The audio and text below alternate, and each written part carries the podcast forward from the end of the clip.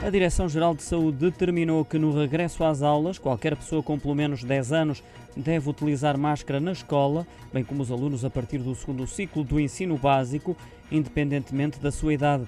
Quanto aos alunos do primeiro ciclo, a utilização de máscara comunitária é apenas fortemente recomendada. Já os que têm problemas de saúde como asma, diabetes ou obesidade, a Direção-Geral de Saúde aconselha que sejam avaliados pelo médico assistente para que este determine quais os cuidados a ter e se devem frequentar o ensino presencial. A estratégia de testagem ao vírus, dividida em três fases, também será reforçada para que as pessoas, mesmo as que estão vacinadas, não sejam um veículo de transmissão do vírus.